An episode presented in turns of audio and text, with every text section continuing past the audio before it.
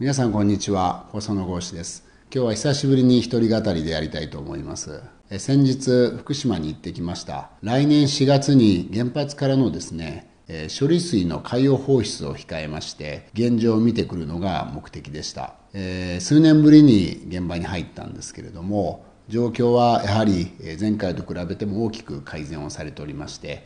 さまざまな作業が順調に進んでいるなという印象でした。時々ですね今も汚染水と言ってしまう人がいるんですが、えー、放射性物質を取り除いてですね海洋放出できる状態にしてえそしていよいよ来春放出ということですので放出されるものは、ま処理水というふうにぜひ皆さん呼んでいただきたいというふうに思います、まあ、すごく興味深かったのはですね 1F の中でヒラメやアヤビをですね処理水の中で飼ってましてそのヒラメがあの元気に泳いでいたのが印象的でした。処理水の中にいるそういう海産物は全然問題ありませんので、え食べたかったんですけれども、え残念ながらですねまだそういったことは許可をされていないということで、え見てくるだけでした、えただ安全性についてはですね、え現場の感覚から言っても十分確認をされているという印象を受けました。念のためですね今政府の側では保証制度も用意をしてます。万が一、えー、処理水の海洋放出をしてですね海産物の値段が下がったような場合についてはそこはしっかり補填をする制度ということになるわけですね。もちろんそういう状態にならないに越したことはありません。実際ですね常磐ものというのは海流がぶつかり合う非常にいい場所にありますので水産物としての質は非常に高いんですね。私も福島でお魚食べてきましたけども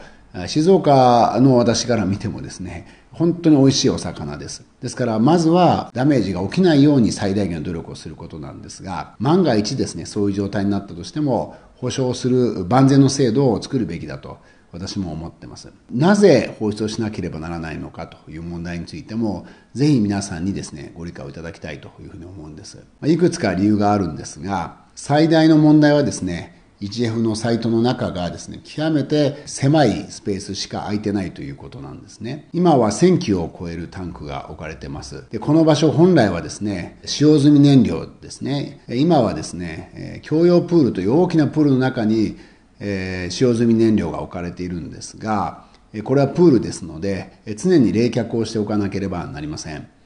今、世界は大きな流れとして、プールからですね、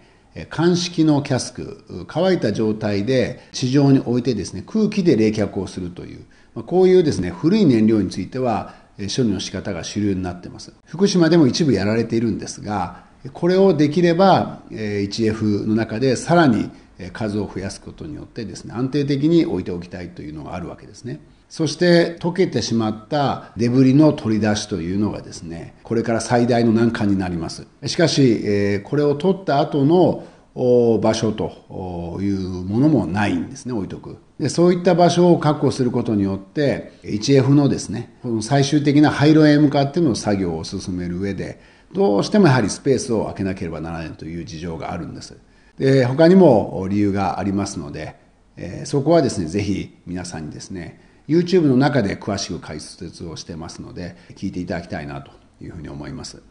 この 1F のですね海洋放出なんですが、え、前総理である菅義偉氏がですね非常に苦しい中で大きな決断をしました。私はこれこそまさに政治家の仕事だというふうに思ってます。いわゆるこういう危機管理の問題についてはですね、限られた時間の中で決断する必要があります。えつまりもうスペースがいっぱいになってこれ以上処理水を置いとくタンクを作る場所がありませんから、えそういうギリギリのタイミングで菅義偉当時の総理大臣が決断をされました。その流れをしっかりと引き継いでですね、岸田文雄総理にはですね、来年の春には最後の決断をですね、やりきっていただきたいというふうに思います。